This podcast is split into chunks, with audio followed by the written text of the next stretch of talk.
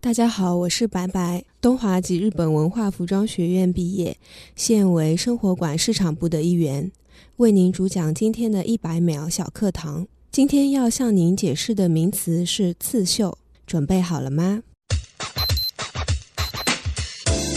刺绣是中国民间传统手工艺之一，在中国至少有两三千年历史了。中国刺绣主要有苏绣、湘绣、蜀绣和越绣四大门类。因为刺绣大多是妇女所做，故属于女工的一个重要部分。上海地区最为出名的是顾绣，它始于嘉靖年间顾氏陆湘园。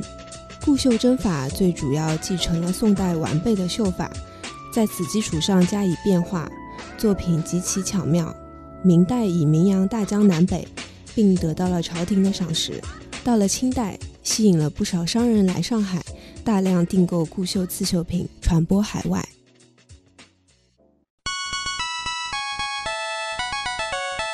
节目准备好了吗？正在将内容进行智能排列，嘉宾的情况呢？正在为您检索嘉宾的特殊喜好，不用那么详细吧？正在为您安装幽默插件，你这是在吐槽吗？正在为您更换全部文字素材，正在删除您的幽默基因，已将节目专业程度调低到百分之三十五。好了好了，马上开始节目吧。正在为您开启极客秀，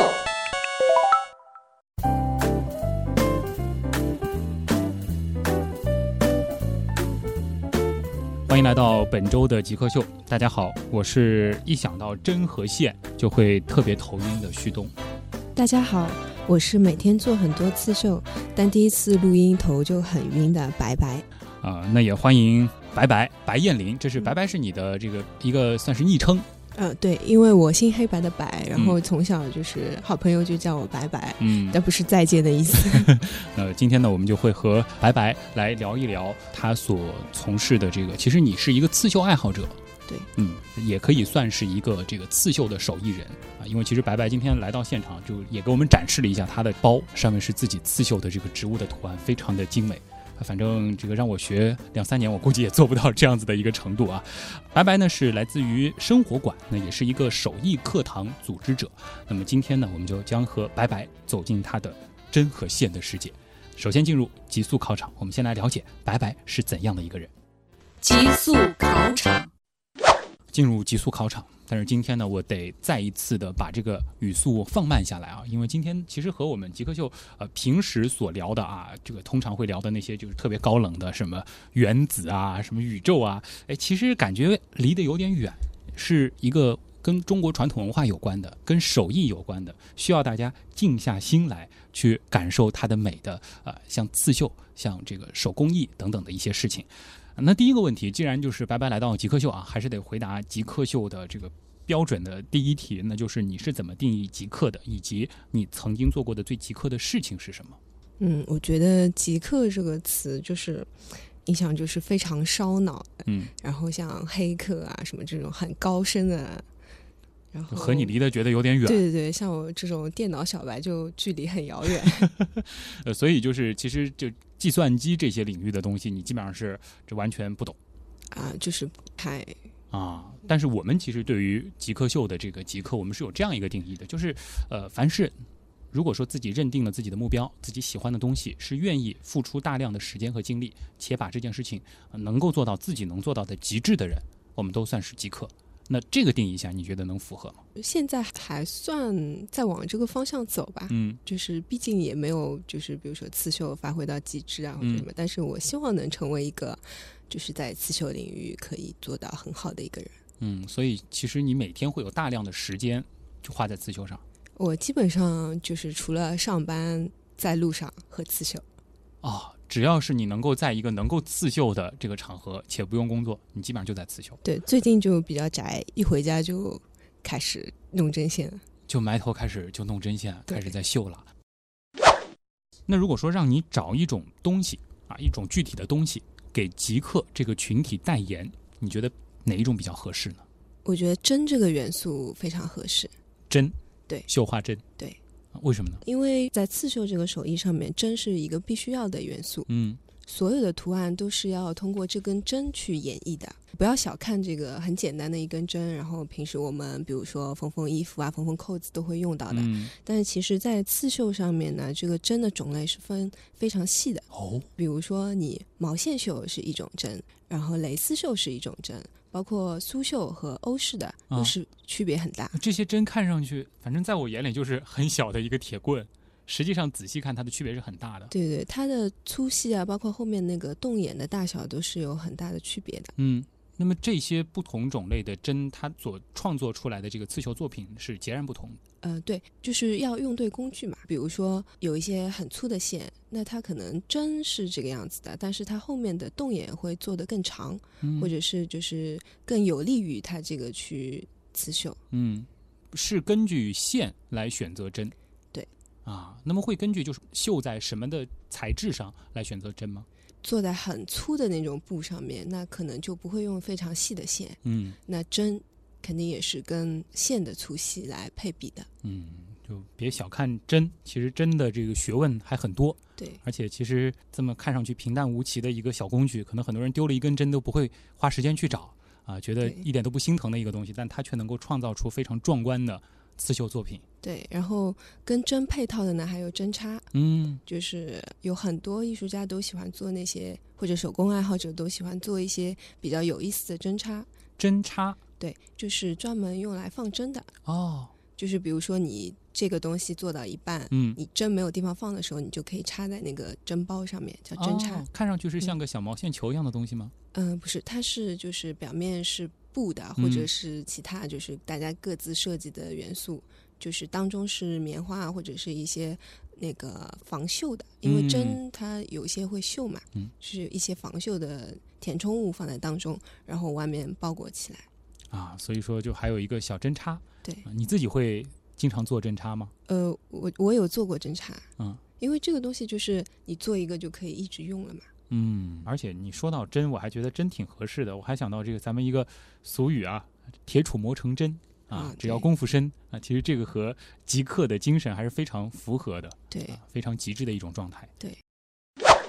那么下一个问题是这样的，跟你有关，你自己喜欢看什么样的书，喜欢看什么样的电影？嗯、我最喜欢看的一本书呢是三毛的《撒哈拉的故事有这个书还，》，伪文青。嗯，其实这个是你你很喜欢的那种文字风格吗？嗯，对，我是很喜欢三毛和荷西的故事，嗯然后其实是反过来，就是先通过他们的故事，然后再去看他的书的。嗯嗯、它里面也有一些就是在撒哈拉探险的一些小小故事嘛。嗯，然后我因为看了他的书之后，就是基本上中国的几大沙漠都走了一遍，啊，对沙漠也很有感情。对，那你会向往他们的这种爱情吗？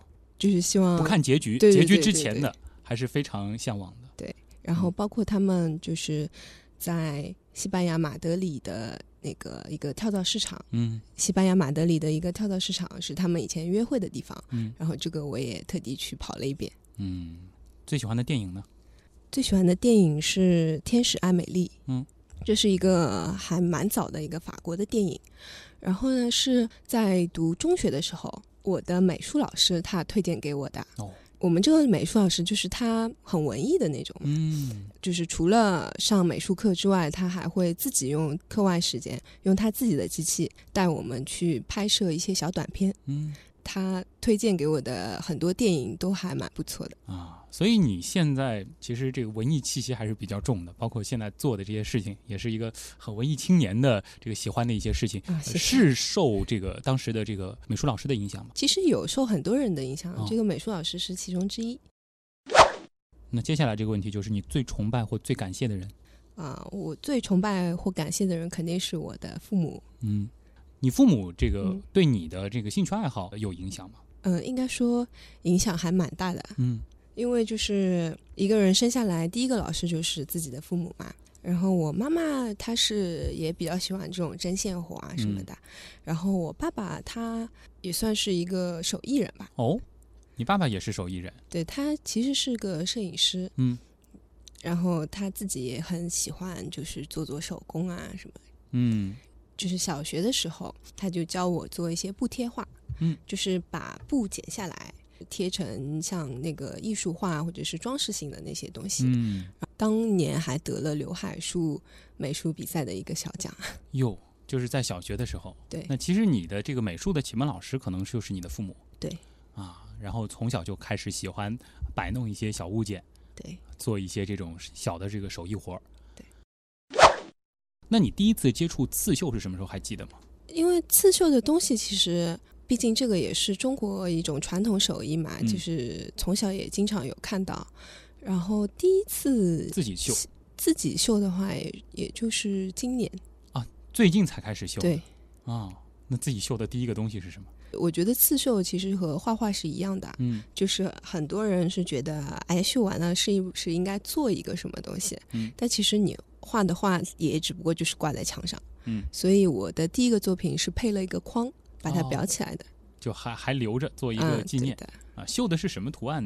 嗯、是日式的这种植物，嗯，你可能现在绣的花花草草类的东西会比较多一些。对，这个其实就让我比较好奇，就是你的这个你整个接受教育的这个过程了。嗯呃，你本科学的是什么专业？方便说一下吗？嗯、我本科学的是服装，服装设计哦，其实和现在做的事情好像还有一些联系。啊，对，服装上面，比如说也会有一些刺绣啊，嗯什么，比如说旗旗袍，嗯，包括一些定珠啊，这种都是相关的。嗯，那能透露一下你最近一个学历的毕业论文写的是什么？最近的一个毕业论文写的是关于服装性别的，服装性别。对，因为现在有很多，比如说女孩子会穿的偏男性化、嗯运动风，然后男生又是很妖娆的，嗯所以就是写就是这样子的一个现象。嗯，就大概就是在分析这种，就是对服装正在趋性别化。对，最喜欢和最讨厌的事情。嗯，最喜欢就是和一群有趣的朋友在一起，嗯因为我兴趣爱好也比较广泛嘛，又喜欢穿衣服搭配啊，然后又喜欢摄影。那我觉得旅游其实就是涵盖了这些所有的元素， 嗯，所以最喜欢旅游，对，啊去沙漠旅游。也也不一定是沙漠。嗯，啊，那最讨厌的事儿最讨厌的就是别人骗我哦，就是受不了被人骗。啊，对的，因为我长了一张好人脸嘛，就很容易被人家， 那人家是开玩笑的骗你呢，就还是有分辨的能力的嘛，真的是故意要骗你，对这个对是受接受不了。对。那给大家说说你的好习惯和坏习惯。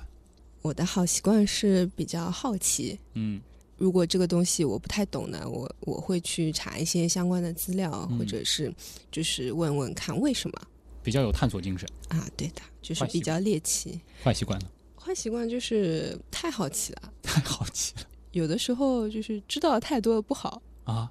就比如说呢，这得举个例例子。就比如像哆啦 A 梦，嗯就是大家看到的都是一些很美好的东西，啊，但其实那个作者最后公布的结局不是这个样子的，是一个很阴暗的故事。哦，就就还不如不知道，对对对。就能够留下一个这个美好的念想。对但是你自己又控制不住想去知道它对为什么就是知道的太多不好。 啊？好吧。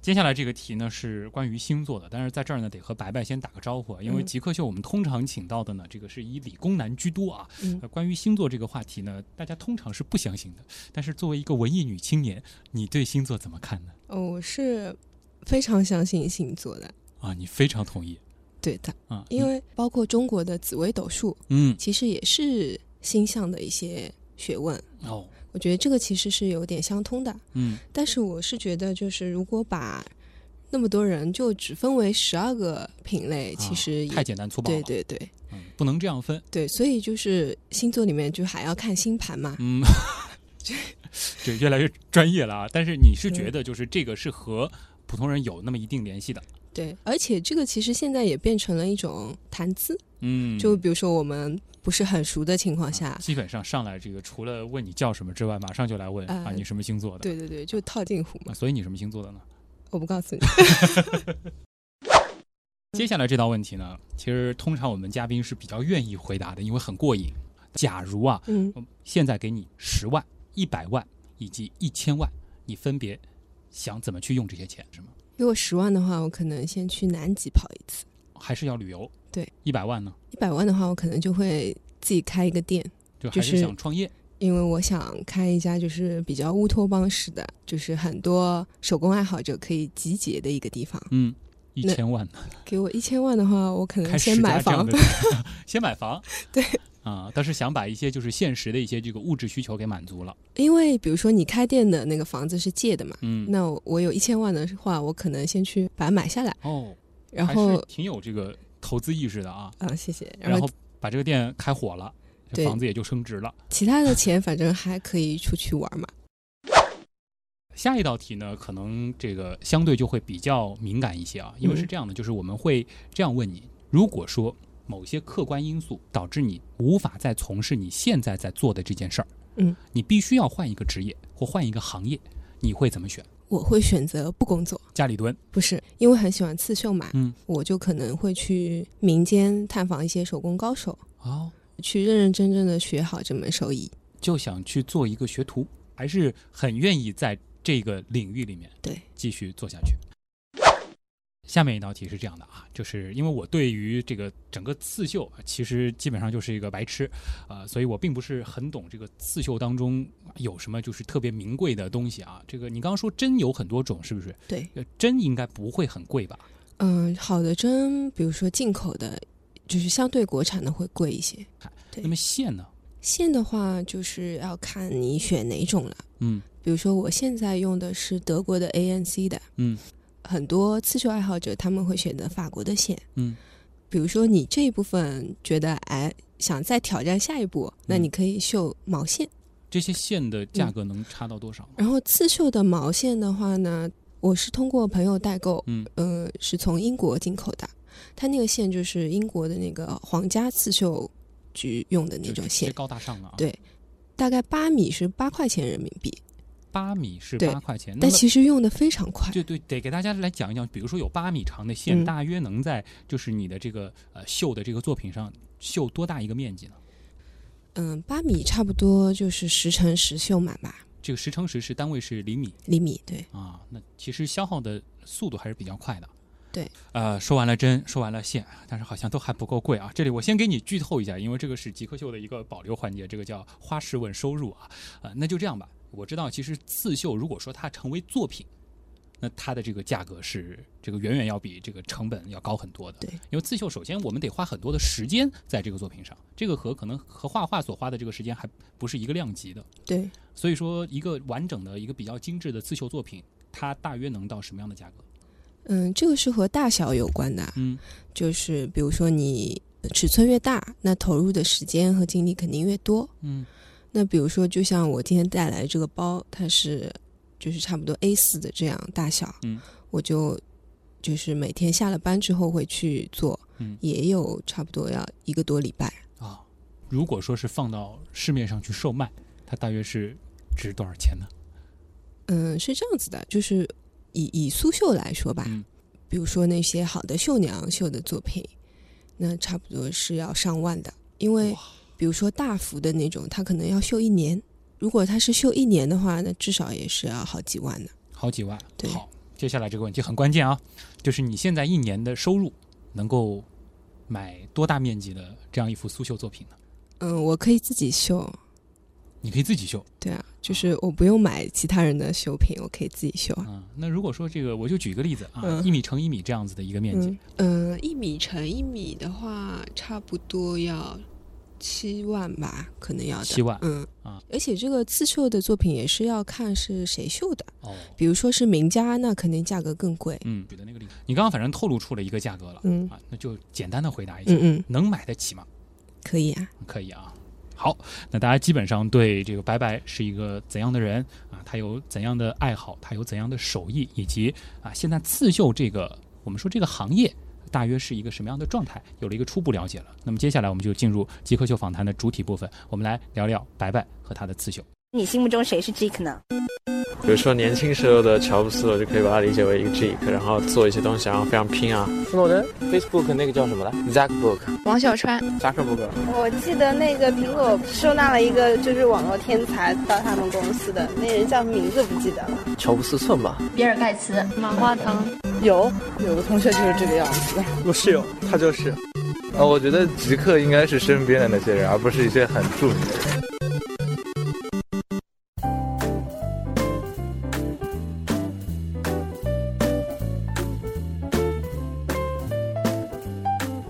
欢迎回到极客秀，大家好，我是一想到针和线就会觉得头非常晕的旭东。大家好，我是每天做很多刺绣，但是第一次录节目头也很晕的白白。其实前半部分访谈，我觉得白白讲的还是比较清楚的，起码我下次看到这个刺绣不会头那么晕了。但是你真的让我去实际操作，我依然会觉得非常的晕。来讲一讲你现在正在做什么吧。我的本职工作是在生活馆，嗯，它是深江服务导报旗下的一个文创类实体店啊。我是在市场部负责活动这一块，双休日都会定期的搞活动，也是手艺方面的嘛，比如说有木工啊、皮具啊，包括刺绣也有开课，嗯，那你自己算是里边的这个刺绣老师、组织者组织者，对，会教课吗？呃，我们有专门的老师会教，啊，就是我是负责去找到这些老师，然后组织他们来教。啊，你本身其实对于刺绣来说，你算是一个爱好者。对自己这个最初接触的这个刺绣，是这个算你前面提到的这个，比如说苏绣、湘绣、蜀绣或者是固绣，是这样的一种这个绣法吗？最初学的是就是日式的，就是欧美风的，但其实它和苏绣的很多就是针法其实是差不多的。啊、因为我自己前面也说了啊，我是一个完全的这个刺绣的门外汉。今天这个这个这个这个选题其实是我有史以来最陌生的一个领域啊，感觉是一个未知的次元。那呃，干脆就白白，你把我当一个学生，你来教我刺绣入门。那我如果说要啊、呃比如说在这个一年内学会刺绣，或者说自己也能够绣一个像你这样的这个包，大家千万别脑补这个画面，我觉得有点违和啊。就就假定我要学的话，那我需要做哪些准备工作呢？嗯，其实刺绣没有大家想的那么难，嗯，它入门其实还是相对来说比较简单的。就是把针和对线连在一块儿。当然，我们不说就中式的那种啊， 因为比如说像苏绣，它还要披丝线啊什么的。哦然后像苏绣的丝线很多都是需要自己手工染的，当然现在某宝上面也都有卖。嗯，就染好的。然后我们来说一下，就是欧式的那种刺绣。嗯，那这些材料呢，比如说布、绷子，然后线和针。那当然这些现在都可以在某宝上面买到。嗯，绷子就是常在这个古装剧当中看到的一个圆圆的那个东西，对然后夹一块布在里边儿。对对对啊。然后现在因为都是改良的嘛，嗯像以前比如说。我奶奶那辈的，他们可能就是两个圆圈，嗯，然后要绕紧一点的话，就是在圆圈上面缠布，嗯，就是可以夹紧。但是现在都有螺丝可以拧的，哦，所以这个都已经非常的这个现代化了。对，而且都是比如说有实木啊，什么进口的、啊，就嗯很多种类。那线呢？就是初学者一般是用什么样的线？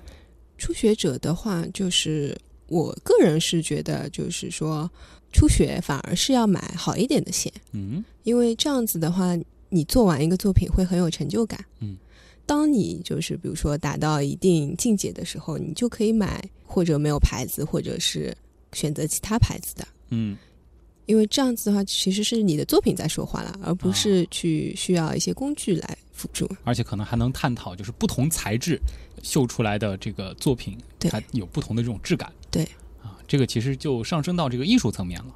对啊，你自己现在就是除了这个绣包之外，还绣过其他的东西吗？就是做一些小东西啊，比如说像胸针啊，就是和生活比较接近的会在自己就的是衣服上绣吗？衣服上面，我想尝试。我们还是来说说这个刺绣啊，比如说从这个绣法上，或者说针法上，有没有那种这个不同的流派啊、门派啊这种秘籍之类的？可能早期的针法就是那么一些，嗯，比如说像回针啊、打子绣啊，各种各样的针法法。子是，打子就是像打一个结，就是哦一般做花心用的。就就看上很多去这样像一子个小点，呃，就是对由线组成的一个比较有规律的一个小线团在对对这个布对上。，然后它也是根据你，比如说绕一圈是一个小的，那嗯你绕两圈它就更饱满一点，就是根据你的需要去绕的。嗯，那么嗯从这个流派上呢，嗯我们可以通过这个刺绣作品来判断嗯，它是什么流派的。对，就是针法上面会有不一样，然后包括用色啊什么的。然后现在的话，比如说像苏绣，就是苏州的那些绣娘，因为很多都是本科毕业，就是有比较有知识文化，他们会自己发明一些新式的针法，哦，就是也是与时俱进的。嗯，就现在其实刺绣虽然是个很传统的手艺，但它不断的在发展当中。对，然后就是包括这种平面的刺绣，还有一些叫立体绣。嗯，针法上面就是有一点点像用针在织毛衣的那种感觉。做完之后，里面可以填一些羊毛或者是棉花，让它有一种立体的感觉。嗯，其实简单的入门，我是觉得男生如果有这个兴趣爱好的话，也是可以做的。你接触过有男生在学刺绣的吗？嗯、在我们生活馆是有遇到过男生来学钩针的。啊学钩针？对。那那所以你觉得就是这个刺绣这个事情，或者说是这个钩针针线活这个嗯事情，就是并不应该严格的去给它区分一个性别。对，因为这个也算是中国传统手工艺的一种嘛。嗯那如果男生愿意去继承，去愿意去发扬光大的话，其实也是一件好事。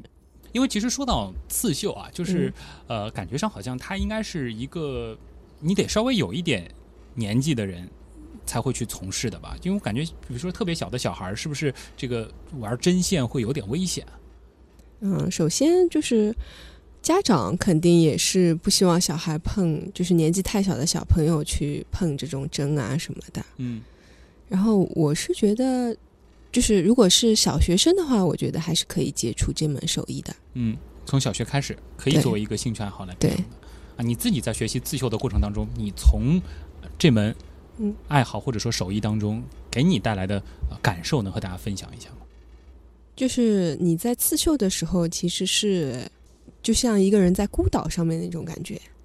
一个人在孤岛上面，对，就是非常安静的，就是你就专注的做一件事情。嗯，你会享受这种慢慢的把一个作品完成的这种快乐。嗯，对，因为就是大家现在生活节奏都很快嘛，然后工作压力也比较大，嗯，就是我觉得其实这个也是一种减压的方式。嗯，不知道有没有现在边听广播啊，这个已经开始准备把家里的这个针和线找出来， 开始准备绣点什么的听众啊。呃，我们的节目还在继续，先进一段广告，之后呢，我们将继续和白白白燕玲来聊刺绣。